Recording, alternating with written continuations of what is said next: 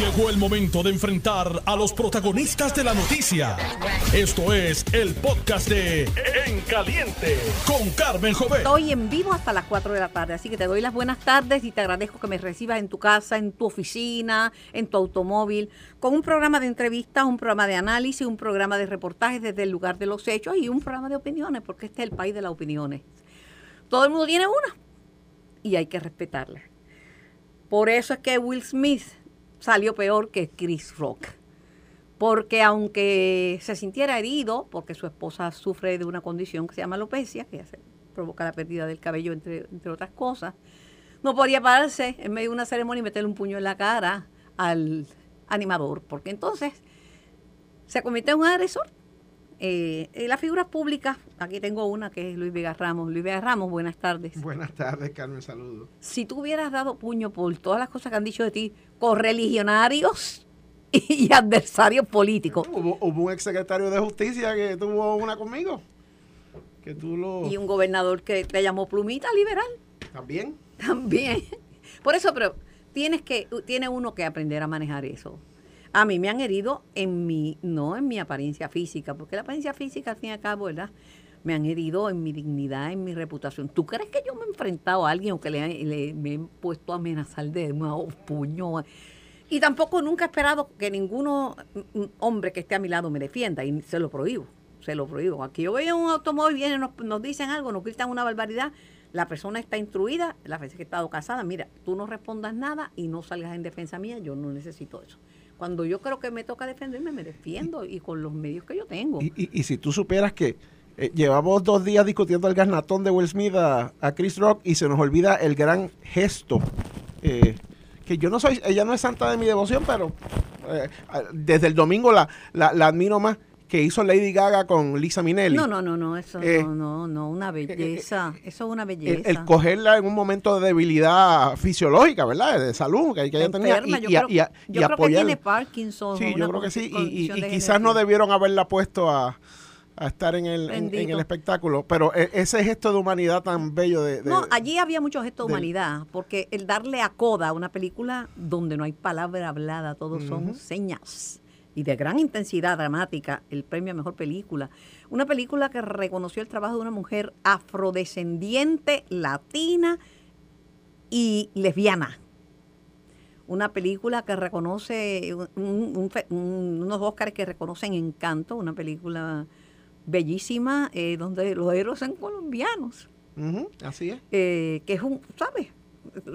Cuando Rita Moreno, que abrió paso para que Adriana ganara el Oscar a Mejor Actriz, ella lo ganó hace 60 años, Por el mismo personaje. por el mismo personaje, pero en una época en que todo se estereotipaba. Sí, sí, sí. Y después a Rita se le cerraron las puertas. Suerte que esa mujer es buena en Broadway. Y tiene Emmy de televisión, tiene Grammy cantando, tiene este tiene No, es, de es de las Oscar. poquitas que son las EGOT. Que es el No, no, no, no. que se han ganado un Todo. Emmy, un Grammy, un Tony y un Oscar. Todo, todo. Eh, Exacto. Y eh, creo que son tres o cuatro personas nada más que se han ganado. personas. Pero lo que te quiero decir que había, había, era, y el, y el que se reconociera la labor de personas que son claves en la cinematografía del siglo, de este y del anterior. Eh, reconocer los 50 años del padrino. Tú sabes que quién no conoce la película El Padrino. Y esas figuras icónicas, Francis Ford Coppola, este, Pacino y De Niro. eh, reconocer Side Story, la original, que con sus luces y sus sombras, pues se ganó un montón de Óscares. O sea, eh, los, vein- los 28 o 30 años, no sé, de, de Pulp Fiction, 28, sí. 28. Pues tú sabes, tenía cosas bien interesantes y viene Will Smith. Mira que una de las cosas, y digo aquí, vamos Oye, a- yo que soy fan de la ciencia ficción, Doom se ganó seis premios. yo no la mencioné porque la verdad que a mi ciencia ficción no ah, me Doom, gusta. exa- excelente. No, no, no, se ganó. Además que yo creo que es una película del mejor director que ¿Tú está trabajando no- ahora mismo, sabes el por que es Villeneuve. el- ¿Sabes por qué no me gusta ciencia ficción? Porque no hay tal cosa. Lo que antes veíamos como ciencia ficción terminó siendo la realidad. Eso es así. Veíamos en mi época hablar de viajes espaciales y de Marte y Flash Gordon cuando yo era nena y eso, eso era ficción. Es realidad. Y veíamos gente muriéndose de hambre y comiéndose unos a otros. Pues, teléfonos celulares, Dick Tracy, comunicación, este, este Eh, por video, o sea, este, instantánea. Y, era, y era ciencia ficción. Por eso cuando yo Dune me asusto, porque eso, y si eso pasa. Pero, nada. Lo que, está pasando es lo que está pasando. Pero mira, de todos modos, todos tenemos que aprender a controlar nuestras emociones. Y a todos, todos, está todo. Yo metí la pata, pero un montón de veces. Pero uno tiene que respirar profundo, principalmente los varones, porque las mujeres molestas pueden conciliar mejor las emociones con la palabra hablada. Una mujer discute contigo y está bien molesta y no se le olvida nada. Un hombre, tú lo ves que por más elocuente que sea y por más razón que tenga, respira profundo. A menos que sea abogado. Y se va. No, hay algunos abogados también se, con datos de una mujer molesta que, que no se calla la boca, que sigue pa, pa, pa, pa, pa, pa, es fuerte. No, pero nada. Ya lo dijo el bardo Shakespeare. ya lo dijo. Hell has no fury like that of a scorned woman. Claro, entonces el pastor eh, aquí dijo, este, creo que fue Ricky, el, pastor que dijo eh, de Fuente de, Agua Viva, que lo que le llamó la atención, lo que dijo Denzel Washington, que los momentos de gloria, el diablo se mete con uno. Pero mira, el diablo es una figura, ¿verdad? Yo creo que mítica. Lo que pasa que en los momentos de gloria es que uno tiene que aprender a ser más comedido. Lo, lo dijo Eugenio María de Hostos, mire, mejor padecer y sufrir una ofensa, una ofensa que ocasionarla. Mira qué, mira qué filosofía tan sencilla. Mm, mm. Pero te llamo porque hoy es el mensaje del gobernador. Oye, los, los, los legisladores debían coger un, un cursito de eso que llaman anger management eh, que es manejo de emociones y que es a la misma vez resolver conflictos sin violencia. No hay necesidad. No hay necesidad. Yo te pego un vellón, pero si veo que el vellón, claro, el de, el de Will Smith, más que un vellón, con, con problemas de salud y con problemas sí, físicos. Sí, hay que no, eh, no te metas en eso, porque ya hay. Pero después el remedio fue peor que la enfermedad. Pero todo el mundo debe coger un cursito de manejo de, de emociones, ¿verdad? Como si se me va un poquito la guagua, me mira mal, mente maestra, yo rápido me compongo y eso, ¿ves? Porque una, hay miradas que matan. Y cuando a él se le va la guagua, yo también le pongo así la cara esa de María Félix. Además que el país se ha beneficiado de algunas de tus este, idas de mano. Gracias a Dios y eso en ese sentido también tenemos que recordarla con mucho cariño. Sí, pero me, no, lo menos que quisiera es que, en medio de un análisis ofenderan a, nadie. No, no, no Luis, no. Puedo diferir respetuosamente, pero ofender no. pero tú has hecho cosas valientes que el país no debe olvidar en sus momentos lo más importante eh, de bien delicado. Lo más importante de eso es que no se repitan. Que no se repitan. Hablan de los desahucios y tal. Yo estuve en el caso de Adolfina Villanueva. ¿Tú entiendes? Este, los desahucios son algo bien difícil. Y recuerdo Villa Sin Miedo, yo estuve allí, allí en Villa Sin Miedo. Eh, eh, es difícil. Estos campers son gente que va porque le gusta recrearse. Un camper vale un chaval, no vale dos pesos.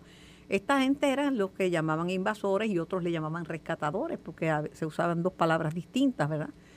Pero de todos modos, de todos modos, pues no es tan fácil, no es tan fácil este desahuciar. Pero aquí, Luis, se hicieron de la vista larga se hicieron muchos, muchos de la vista larga. Porque en siete años, caray, en un pueblo chiquito como Salinas, ¿quién no va a saber que están acampando y que tumbaron una vez, tumbaron mangles? Pueblo chiquito, infierno grande.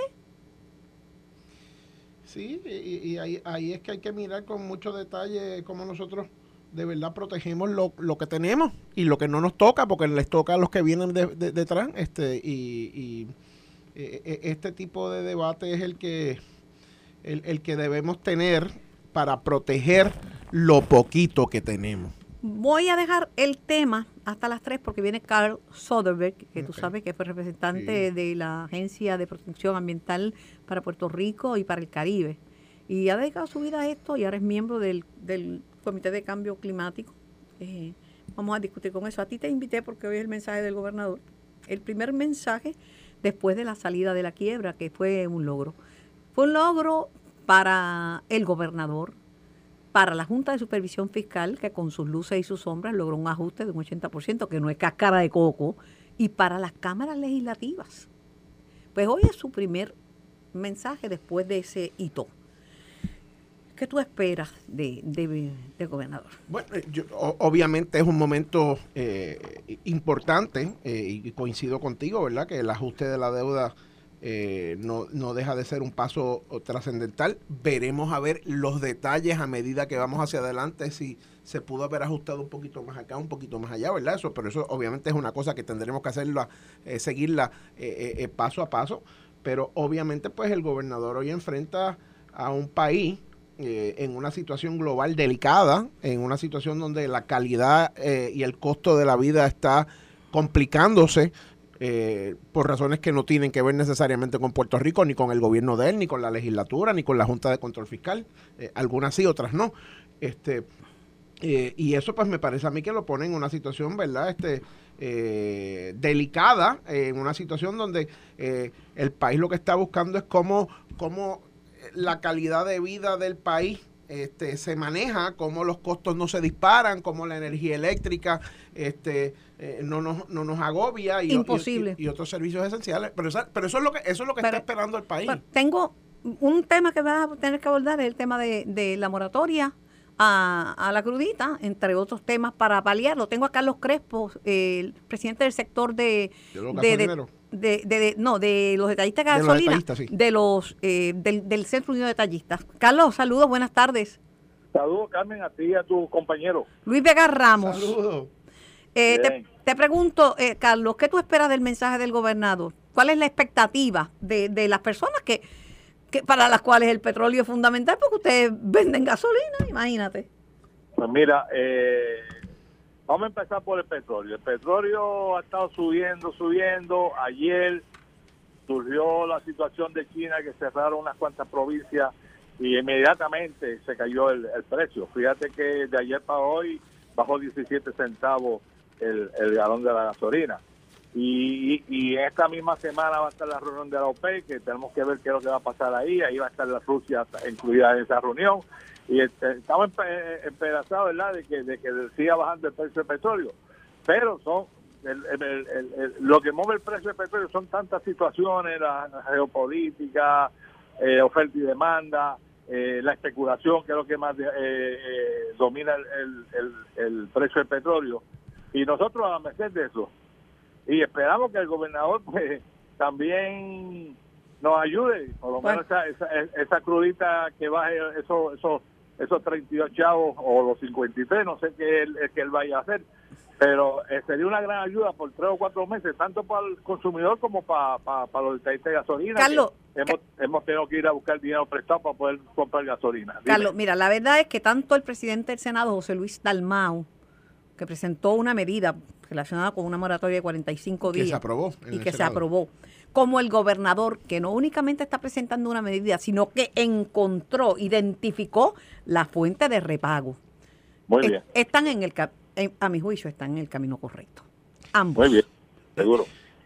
Eh, eh, es que el, país está viviendo y el mundo está viviendo unas situaciones, ¿verdad?, que no eran previstas, ¿verdad? Estamos apenas tratando de salir de la pandemia. Esta situación de Ucrania ha complicado el costo de vida eh, para toda la humanidad y, ciertamente, hay que buscar unas, unas soluciones de excepción este y en ese pero Luis el problema lo, que el presidente del Senado ha hecho lo que el gobernador pero mientras dependamos del petróleo no vamos a salir del hoyo negro jamás definitivamente Puerto Rico el 80% de su economía depende del petróleo no eso no hay duda. Aquí no se mueve nada si no es con petróleo y gasolina.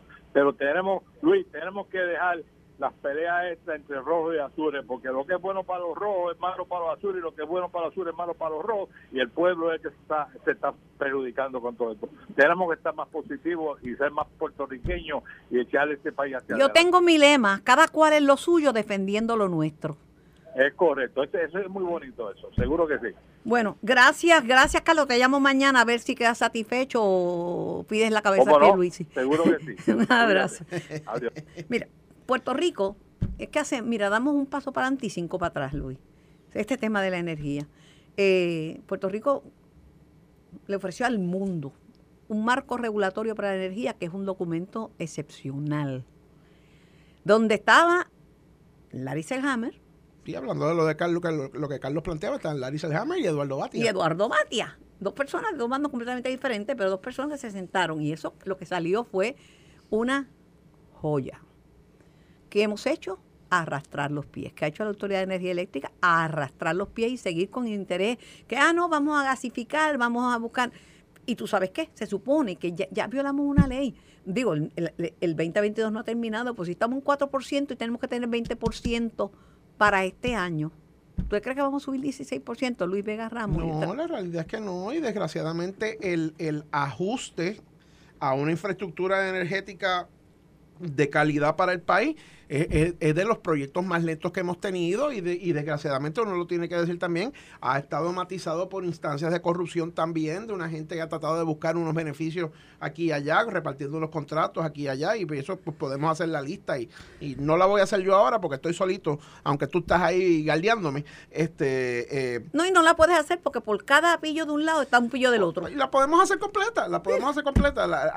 ahí está la, la, Y por cada pillo de gobierno hay pillo de empresa privada también. Y lo que tiene que entender el país, o lo que tenemos que entender, y la Junta y todo el mundo que quiere que Puerto Rico eche para adelante, es que si nosotros no este, ponemos al día nuestro sistema de electricidad, nuestra economía no va a poder echar para adelante y nuestra calidad de vida y nuestro costo de vida no va a poder echar para adelante. Pero dependiendo, dependiendo, tú progresas con lo que tú puedes controlar y manejar.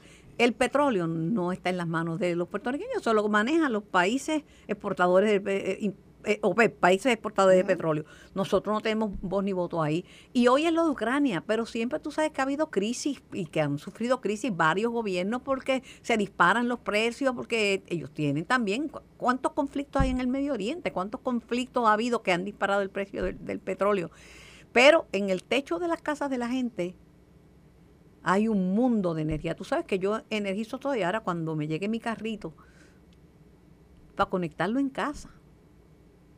¿Y sabes que son más baratos que los carros convencionales porque no pagan arbitrio? Exacto, no pagan arbitrio. Imagínate. Y, pues, y yo me siento contenta de ver y, quisiera que la, gente, y la gente está entendiendo, porque la gente también está pagando caro por una luz que no tiene. Ahí viene un aumento y dice, coño, está bien que van a aumentar, pero yo no tengo luz. No tengo luz. Sí, eh, honestamente, eh, eh, el, el servicio no es lo que debiéramos tener. Podemos tener el debate también si queremos meter en la ecuación al humo o no, pues, hablamos de eso un ratito. Pero más allá de eso, nuestra infraestructura energética necesita un remozamiento para que Puerto Rico sea una sociedad viable. Puerto Rico necesita inversión. Ahora mismo estamos hablando... tú te puedes hacer cirugía plástica, pero si tú tienes 93 años, no pretendas que vas a quedar de 30. La Autoridad de Energía Eléctrica tiene tiene maquinaria que ya dio su vida útil completa. la puedes remozar, puedes traer el transformador tal que lo traen con escolta y que costó un billetal. Siguen siendo equipos que están paz, pasados de sí, sí, hay, una infraestructura que hay que descartarla ya y hacerla nueva y, movernos a tecnología de energía renovable, de fuentes renovables de energía, eh, eh, sin lugar a duda. Este, y eso hay que hacerlo prioritariamente y eso hay que hacerlo con la inversión que requiere.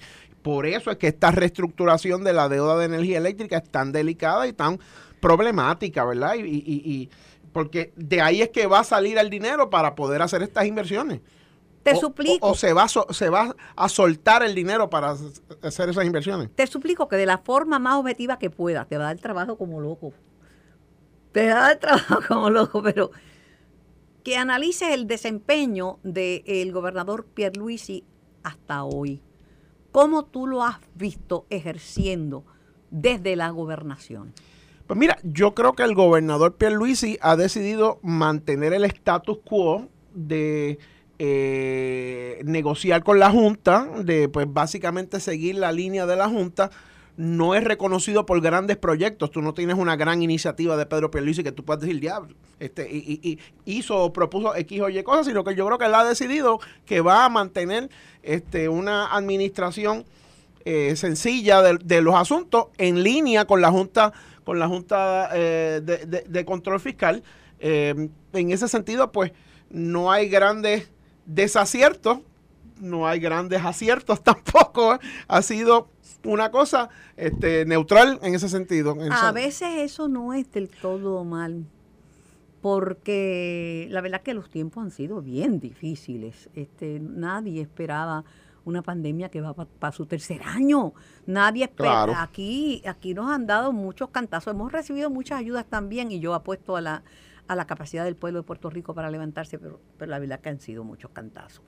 Vamos a ver, vamos Yo- a ver. Si, tú, si tú me pusieras a, a decir cuál yo creo que ha sido su gran desacierto, creo que su gran desacierto ha sido no utilizar sus conexiones con el Partido Demócrata en Washington de una mejor manera para cuál- ayudar a Puerto ¿cuál Rico. partido demócrata si le- Bueno, el, el- el que, el que puede legislar un nuevo Pero- incentivo a, a- a la, a- a- la manufactura, el que puede el que puede dar la paridad en los fondos en los fondos de salud. Te perdono porque eres joven. Ay, gracias.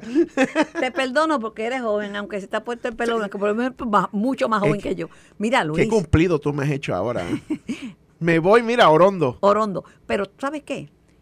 La política es local. Los demócratas están esperando la pela que se le perdió a Magollo Y- por y- parte y- de los Y republicanos. por eso Y- mismo y es que de aquí a noviembre hay que avanzar a ver qué se Biden, puede conseguir. mira. precisamente por eso, Carmen. Tu primo hermano por parte de... Tu, precisamente por eso. tu primo hermano por parte de madre, Joe Biden, con, con el índice de popularidad más bajo esperado. Está- Tiene los números más bajitos que Putin en Rusia. Imagínate tú.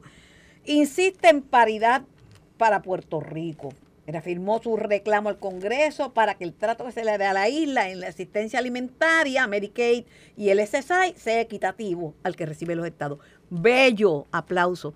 Esto es tan importante Pie- como que dijo que si fuera viviera aquí sería estadista. Y, y, y, y Pierluisi, que es demócrata y que supuestamente tiene contactos ahí, no ha logrado conseguir un voto demócrata para esa agenda de Biden sobre Puerto Rico. Este, en ese Senado que está trancado gracias a, a los dos senadores esos este, eh, eh, especiales que dicen que son demócratas. Este, y, y la pregunta, ok, tú puedes tirar a pérdida a la comisionada residente que es republicana de Trump, que es Jennifer Pero tiene buenos amigos en los, de los demócratas Bueno, y pues no, ha con con- los no- no ha demócratas. conseguido un solo voto para la agenda de Puerto Rico, para la creación de empleo, para la paridad en pero ha salud. conseguido muchos sponsors para su- el proyecto de Darren Soto y ella.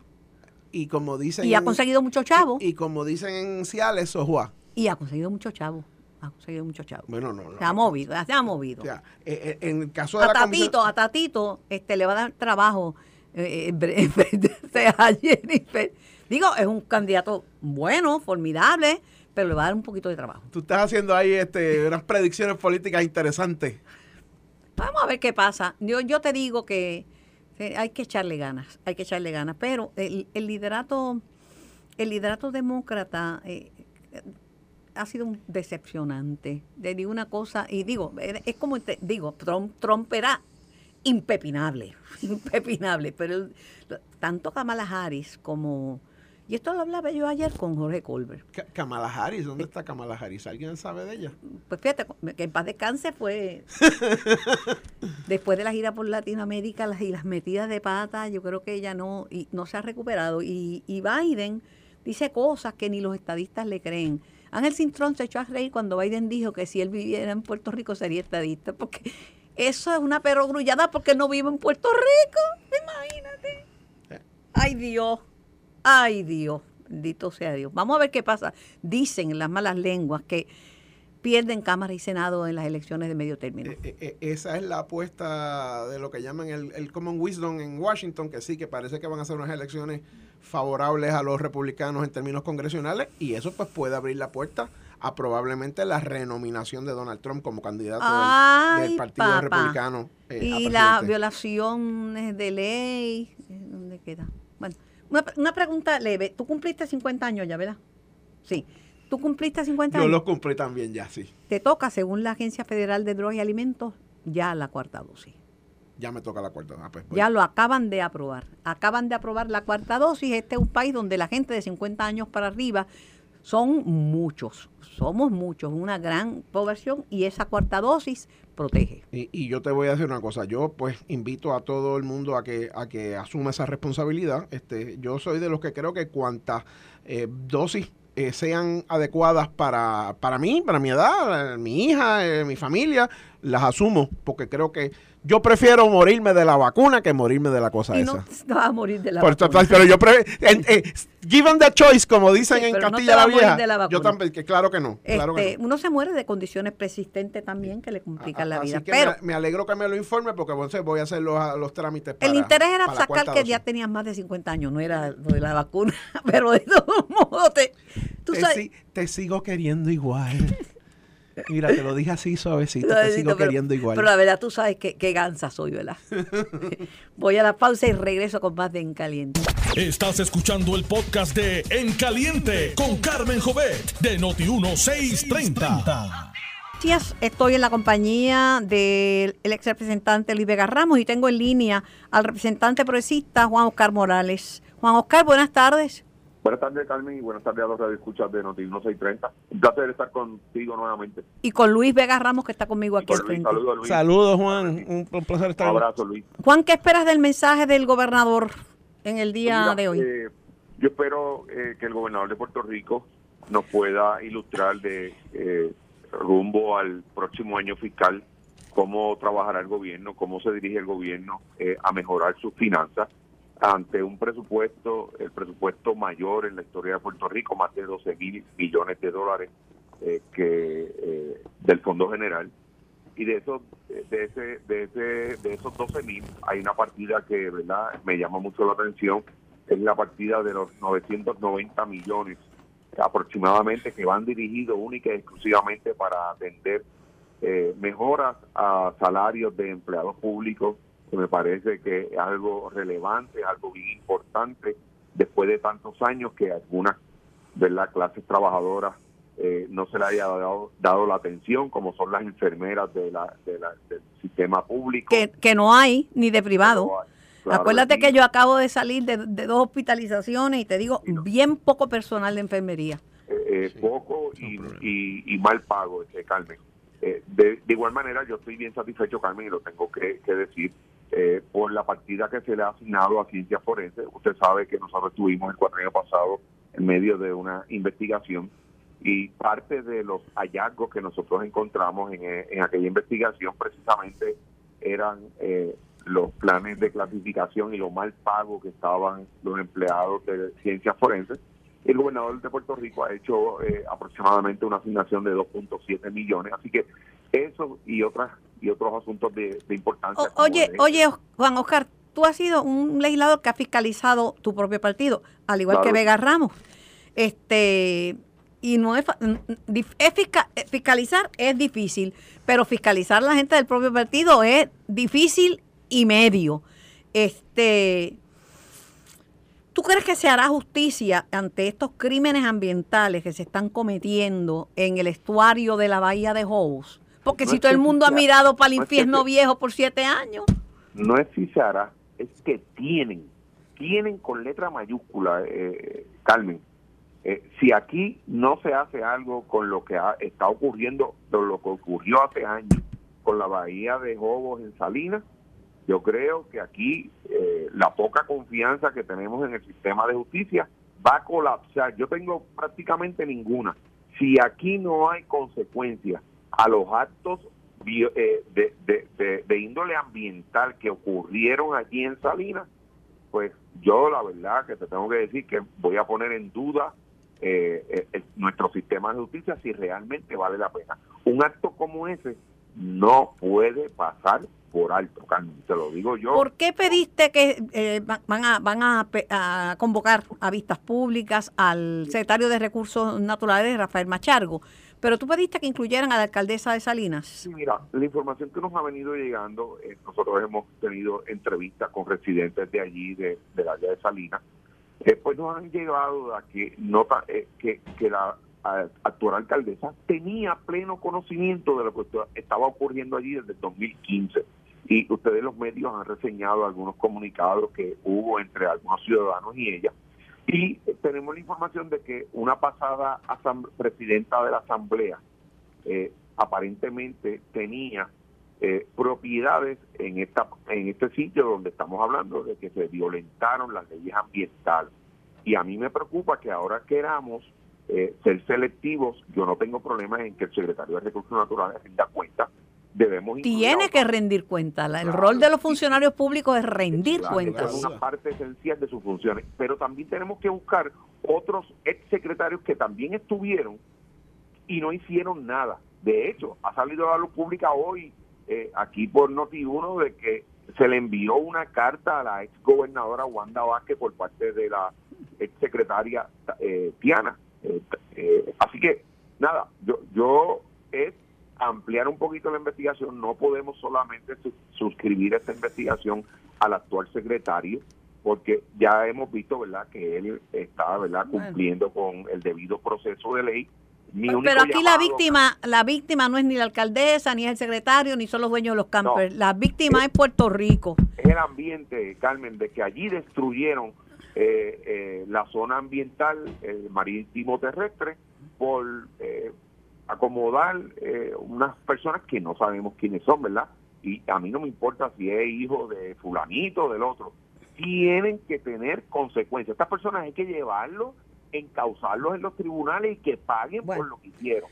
No es darle la mano, es llevarlo hasta las últimas consecuencias. Gracias, Juan Oscar. Un placer. Siempre un gusto. Más adelante estaremos hablando de estos temas ambientales con eh, Carl Soderberg, que ya está en el estudio. Carl, pues... Eh, sabe un poquito de eso. Sabe, sabe un poquito, yo lo invito con mucha frecuencia. Es miembro del Comité de Cambio Climático del gobierno y además pues estuvo a cargo de, de, la, de la EPA, la Agencia de Protección Ambiental, que aquí hay que meterse porque los son hay que usar el nombre correcto, crímenes ambientales. Pero vamos con Vega Ramos. Vega, el dólar ya no compra 100 centavos, no, no constituye 100 centavos. Un dólar constituye posiblemente 40 centavos. Eh, lo vengo diciendo hace, hace tiempo, todos los días sale una noticia de que la inflación nos está comiendo eh, los alimentos están diciendo, no, no es que vas a ir a un supermercado y no, no vas a encontrar alimentos, lo vas a encontrar, pero te van a ser a precio de oro. A precio Aunque están empezando a escasear algunos, ¿sabes? Sí, y no, y entonces mm. te, venden el envase chiquito. Yo compro los envases grandes porque tengo donde guardar, pero me, el que tienen el que tienen disponible es el chiquito y más caro. Que te tengo que hacer un chiste de de, de, lo, de la, la, botella de refresco pequeña versus la, que la de, refresco grande. Chiste de mi papá, bien parecido al, al chiste de, de tu papá, pero... que no podemos decir al aire. Que no podemos decir al aire, pero la verdad es que estamos en una situación de que podía haber una crisis alimentaria porque no los que tienen el pan van a tener un recorte. Los que tienen el pan van a tener un recorte de los fondos del pan. Pero están mejor que los que no lo tienen porque hay mucha gente que no le alcanza, que se privan de una cosa para poder hacer una comprita y que van y compran bien poquito con el, con el dinero que llevan. Así es, y eso pone de manifiesto la situación de la, de la ley de cabotaje, que pues aquí una gente no la quiere discutir. Yo sé que en Washington hay unos intereses creados tanto empresariales como de las uniones eh, que tienen que ver ¿verdad? con el acarreo marítimo, pero eh, eh, eso representa un encarecimiento adicional especial para Puerto Rico frente a las demás jurisdicciones eh, de los Estados Unidos, que ahora entonces se complica por la crisis global que está encareciéndolo todo, por, por el, el, encarecimiento del combustible, este, por la guerra de Ucrania, por la salida de la pandemia poco a poco. O sea, hay una serie de elementos que están haciendo la calidad de vida, el costo de vida en Puerto Rico, una situación sumamente delicada. Y, en ese sentido, pues volviendo al tema por el que tú me, invitaste a conversar un ratito eh, en la tarde de hoy, eh, plantea que el gobernador puede poner sobre la mesa para precisamente justificar, para poder, para precisamente poner en una situación de mayor este, posibilidad el costo de la vida de los puertorriqueños. El valor del dólar es 80 chavos. Pues. El valor de es 80 chavos, pero si los productos están bien caros, los únicos que se están beneficiando del gobierno porque pagamos el IBU más alto de, de, de, este, de, de, este continente y como el IBU es tan alto, pues el gobierno tiene muchos ingresos porque las cosas están más caras. Tengo a Iván Baez de la Asociación de Comercio al de tal. Saludos, Iván.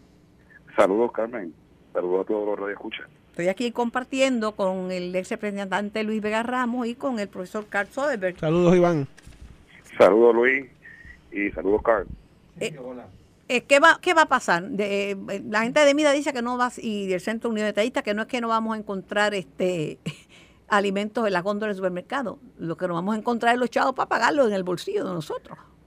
Bueno, yo creo que, que nos estamos eh, preparando para, para lo que yo llamo un perfect storm, una tormenta perfecta. O sea, yo creo que el, el hecho de la guerra en Ucrania, eh, la apertura de los mercados, donde pues ha habido mayor eh, demanda que oferta de productos y que se estén afectando, pues, en estos momentos Ucrania y Rusia básicamente son el granero de Europa, eh, que se afecten esos mercados indudablemente va a tener un impacto sobre sobre la isla y sobre el resto del mundo. El detalle está en qué podemos hacer para poder eh, subsanar ciertas de esas cosas. Yo creo que hay cosas que, que son daños autoinfligidos, como el tema del impuesto alimentario, donde se pudiese trabajar eh, para considerar ya de una vez y por todas la eliminación. Ni lo sueñes porque el peso político de los alcaldes es más grande que la voluntad de, de ustedes de que cambien ese impuesto. Ese impuesto no Lo, van lo que pasa es que aquí hay, ahí hay que marcar la bala. O sea, si tú eliminas el impuesto al inventario, que sí, que es un impuesto, yo creo que contrario a la mejor, al mejor desarrollo económico de Puerto Principalmente en una isla. Rico. Ese- sí, sí, claro, pues, y, no- y lo vivimos en el huracán, post huracán María Irma, nos dimos cuenta de cuán Serio. torpe es ese impuesto. Este, tienes que mascar la bala y decidir cómo vas a sustituir ese ingreso para los municipios que estamos y, y, y esa digo yo fui legislador yo tenía esas conversaciones cuando estaba allí metido. Entonces si, si quieres eliminar eso que, Iván corrígeme son como 200 millones de pesos yo no me acuerdo ya cuánto cuánto es. Cerca, de 200 millones. pues, pues, entonces tienes que buscar una fuente de ingresos de 200 millones de pesos Bueno, con lo caro que está todo, el, ibu- ta- lo- las arcas o sea, del gobierno pero están... hasta que no asumamos esa conversación no vamos a resolver ese asunto. Esa es la Y- verdad. y yo y- creo que hay que y eliminar el impuesto y al inventario porque es contrario a, a- a- a la mejor calidad de vida y al mejor costo de vida de los puertorriqueños. Pero pero y hay que eliminar... pero cuando lo elimines lo Y tienes hay que eliminar 200 la duplicidad de servicios en los municipios, porque hay municipios que no tienen población, hay Mm. más municipios que gente. Sí, hay, hay otro punto también adicional, en adición al tema del impuesto alimentario, y es eh, el aumento autoinfligido de 35% en las tarifas de transporte terrestre, que está siendo debatido en los tribunales. Eso también trajo un encarecimiento de los costos de transportación inmediato. Pero se van a pegar del hecho de que el petróleo está por las nubes y la gasolina subió. Eso, eso es básicamente una intervención indebida del Estado en las negociaciones entre contratos privados y básicamente está siendo retomada en los tribunales. Hay cláusulas entre los contratos privados que velan por aumentos en costos de, de, de gasolina o de diésel. Eh, pero aquí lo que ha hecho eh, el gobierno fue meterse con un aumento leonino de un 35% que está siendo debatido en los tribunales por todos los miembros del sector privado y consideramos completamente injusto. Estos daños autoinfligidos que nos estamos haciendo a nuestra economía eh, no nos permiten eh, mantener mejores costos eh, para hacer negocios, pero a la misma vez poder almacenar cantidades correctas bajo Claro, situaciones no, acuerdo. definitivamente. Y que no te, que no Ahí vayas tú a buscar una, Iván. que no vayas a buscar una pieza y te dicen, no, no la tenemos, tenemos que pedirla o tú pagas el shipping. Correcto. Mira. Y ahí es donde, donde yo voy. O sea, lo, lo otro es con el tema del, del PAN. Pues mira, nosotros llevamos varios años, somos miembros del Coalition for Food Security y esto lo componen un montón de empresas tanto locales como organizaciones eh, de base de fe, eh, tanto aquí como en Estados Unidos, y hemos logrado grandes avances eh, para el tema de, conseguir fondos adicionales para, el, pa- para Puerto Rico, pero no podemos vivir de crisis en crisis. Primero fueron los huracanes, después los temblores, después la pandemia y, y obviamente la, la meta de nosotros es lugar- lograr esa paridad en fondos de la tarjeta del PAN porque indudablemente eh, viene una reducción en esos ingresos, pero la realidad es que el puertorriqueño promedio está recibiendo menos que lo que recibe un, pre- un, eh, un ciudadano americano en Islas Vírgenes y en, y en, y en Estados Unidos continentales. ¿Qué? Así que Te pregunto, y, y con esto te dejo, ¿qué esperas del mensaje del gobernador? Bueno, yo lo que espero es escuchar temas de desarrollo económico. Yo lo que espero es ver cómo se va a mover eh, la aguja de la economía para trabajar con todo esto y lo otro es qué medidas de contingencia se van a trabajar con el sector privado y con las organizaciones del tercer sector para trabajar y proteger este, eh, la seguridad alimentaria de nuestra isla de cara a potenciales aumentos de precios o reducciones de inventario. Gracias, Iván, por tu tiempo y gracias por tu participación en nuestro programa. Linda tarde.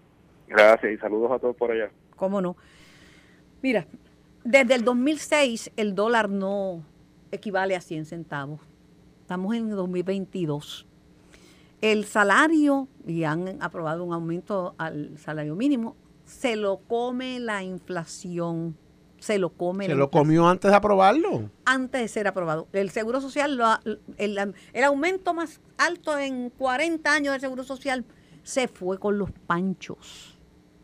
Porque no alcanza, no alcanza, no alcanza, no es real, no es real, tú sabes. Y esto, esto trae un desequilibrio. Yo digo que aquí la clase media está herida de muerte. ¿Qué clase media? Bueno, una, una cosa que había antes, hace mucho eso, tiempo, que ¿dó- la ¿dónde, gente- ¿Dónde está eso? O sea, digo, y lo, y lo digo con un tono eh, cínico enorme, porque la clase media, la llamada clase media, esa clase media de la que, a la que tú este, mencionas y de la que pues eh, yo, yo, yo soy producto, eh, que fue de esa generación que echaron para adelante, que estudiaron en la universidad y que pudieron entonces hacerse de buenos trabajos en el sector público, en el sector privado, este, y aportar al país. Esa clase está desapareciendo eh, enormemente y ese y ese y esa ese mediano de la economía entre los 35 y los 55 60 años muchos se están yendo de Puerto Rico eh, eh, en profesiones eh, y en destrezas y en trabajos fundamentales para el futuro del país y ahí es que el gobierno el gobernador la Pero la legislatura respuesta del eh, gobierno es que eh, tenemos eh, la eh, tasa de desempleo más baja en, en- en muchos años.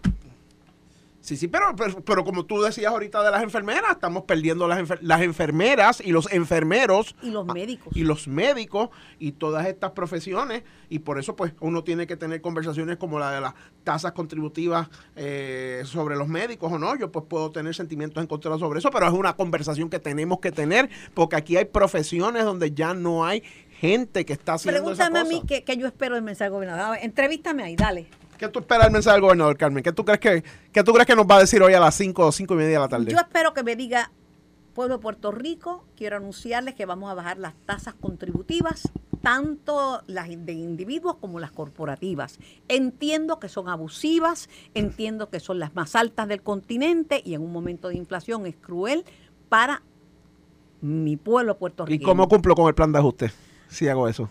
Bueno, él está buscando chavos de todos lados. Pero eso cómo, Eh, pues, pero, ah. es, que, es que va a aparecer. Digo, ahora, me- ahora tú me dijiste que te Ah, preguntara a ti, ¿verdad? va Pues ahora te va a tener chavaste. que cumplir con el plan de ajuste porque no es el 100% del IBU lo que va al plan de ajuste. Ah. Ajá, agárrate ahí. No, no, lo que No, lo- lo- pues si no es el 100% del IBU lo que va para el plan de ajuste. tienes como por cien- 1.500 millones al año que tienes que pagar en Ajá, el plan de ajuste Por eso, para la deuda. que no es mucho, que no es mucho en comparado, porque de, de- de- si tú me debes 100 pesos yo te digo, dame 80, dame 20 y estamos arreglados. Bueno, pero ahora estábamos con el amigo Iván peleando por 200 millones de pesos de, las contribuciones municipales, de, del- de- o sea, de- de 200 Pero aquí, 500 eso- allá, eso- 700 allá. eso Han pateado, han pateado la lata. ¿Tú sabes lo que aumentan? El salario de los empleados públicos porque ahí están los votos.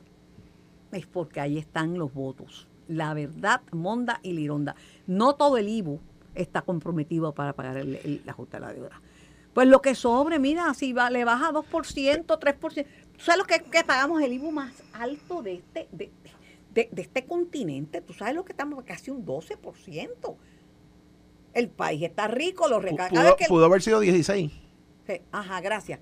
Este, cada vez que, cada vez que el, que, que- que el secretario dice, no, los recaudos están para allá, a costa de uno, y más que nada, a costa del sector que crea riqueza, que es, el, que es la empresa privada, porque el gobierno no crea riqueza. el gobierno gasta. El gobierno gasta riqueza. ¿Tú crees que Puerto Rico, que salió de la quiebra, podría volver a caer en quiebra? Que si yo creo eso, si, si, si nosotros no, no asumimos una responsabilidad en los próximos 5 o 10 años, claro que podríamos este, pues, estar en una situación ¿Y otra tú vez no delicada. crees en verdad que las tasas contributivas en este país son injustas? Hasta Trump bajó las tasas contributivas en Estados Unidos. Lo, lo son, pero entonces el país tiene que decidir con qué quiere vivir. Nosotros queremos seguir viviendo con un gobierno que gasta 9.5 billones de dólares al, a- al año en su funcionamiento esencial. Queremos tener una universidad menguada, queremos tener unos departamentos. Ah, yo quiero un gobierno más pequeño. Bueno, Yo no quiero un gobierno más grande. A- a- hasta que tienes un fuego en tu casa y de momento llamas y, y- y- De- y- y- ah, y- pero y es- no aparece un bombero o una No, bombera. Pero no es acabando con los bomberos. Es que hay, hay tanta gente que no son de, de un ser, tantos empleados de confianza que no son mira, necesariamente el- un bombero el- ni una enfermera. el Deja titular, el titular que ustedes estaban eh, comentando hace unos minutos atrás del representante Jesús Manuel Ortiz. En el departamento de la familia hay una ausencia de recursos para atender las emergencias sociales de este país enorme, enorme. Y de la ley 7 para acá, ese departamento lo que ha hecho Tienen es que plantearse, tienen que plantearse si tienen mucho personal y pocos trabajadores sociales. No, pues, pues no tienen trabajadores sociales, esa es la Pues, realidad. Eso que te digo. Hay Este, cosas que son esenciales. Aquí llegó no. a haber un momento donde los jueces administrativos no tenían personal para diligenciar sus órdenes de las órdenes de las este, pensiones de asume. Eh, y, y esa es la verdad, eso pasó. Digo, eso ha pasado por muchos años, pero de la ley 7 para acá, el Departamento de la Familia, para Los darte un ejemplo, buenos secretarios, buenas secretarias, lo que haya. partidos políticos y tú has pertenecido a un partido histórico por muchos años, por toda tu vida. Yo creo que cuando naciste te llevaron a inscribirte a, a- a Puerta de Tierra, no al registro demográfico. Eh. Este, la, la verdad es que cada vez que hay una campaña política le buscan un trabajo a la gente, a los que, eh, lo que está fulano allí, te han llenado la agencia, to- los dos partidos que han estado en el gobierno. Pero por eso es que la conversación que algunos de nosotros insistimos, que nunca se dio, desgraciadamente, y ahora lo estamos viviendo con la Junta de Supervisión Fiscal, de que eran los servicios esenciales del país, nunca la quisimos tener y ahora nos está Por costando. eso te contesté que una cosa que no me digas el bombero, porque eso es No, esencial. bueno, por que no me diga la enfermera. Pero hay otros que no son esenciales. lo- que, yo, es que- que yo puedo vivir con Bueno, no, Puedo vivir sin es- ese servicio. Por eso. Además que mira, hay un sector del país que todo lo paga privado. La seguridad privada, la escuela privada. ¿Qué te qué me- Sí, yo conozco ese sector del país muy bien. ¿Qué te Lo, cono- lo conozco muy bien. eh, qué- Vivo con él todo el tiempo. ¿Qué me da el gobierno? ¿Me quita? Luis, viste que, mi- qué bien me he portado. No te he pegado ni un solo vellón, ni uno. Mira cómo yo he madurado en cuestión de mm, dos meses enferma y me he puesto mejor Eh, Es, es el cristal, es el cristal, te tiene, te tiene disciplina el cristal. Ah, pero te, me quería meter una guasimilla ahí, pero no. Deja eso. Convence a tu partido de que acabe de definir el ELA. Gracias. No colonial y no territorial. Lo por escrito. No, está, está por escrito. Está por escrito, Desde pero- la enmienda Vizcarrondo. Pero, que, ah, pero lo quieren como está. Está bien, pero déjalo ahí. Yo, déjalo yo- ahí. yo también te quiero mucho, y Carmen. no me digas que tú crees que Tatito puede demandar a Don Chip porque dice que la libre asociación, que, que la estadidad o la independencia son fórmulas descolonizadoras. Que se, que se tira el charco, él está por Washington, que demande, que demanda al congresista. Vamos a ver si se aprueba algo. La información que yo tengo es que no se va a que demanda al congresista. La, la información que yo tengo es que el proyecto de Darren Soto y de Jennifer González no tienen los votos. Tú Obviamente- fuiste el que hackeaste la cuenta de Tatito y pusiste que él era el Iron Man. Ay, Carmen Jovet. Ah, pues no fuiste. Ay, Carmen Jovet. Yo, yo no, como decían los nenes chiquitos, yo no he fuido. Me voy y gracias Luis, siempre Un- un- gracias por invitarme. Un placer estar contigo. y te siempre has reído orden. como coselo. Eh. Y ahora pues me, me- me iré escuchando a Carl, que, que estoy seguro que nos va a educar como siempre, como siempre hace. Es necesario. Esto fue el podcast de En Caliente con Carmen Jovet de Noti1630. Dale play a tu podcast favorito a través de Apple Podcasts, Spotify, Google Podcasts, Stitcher y notiuno.com.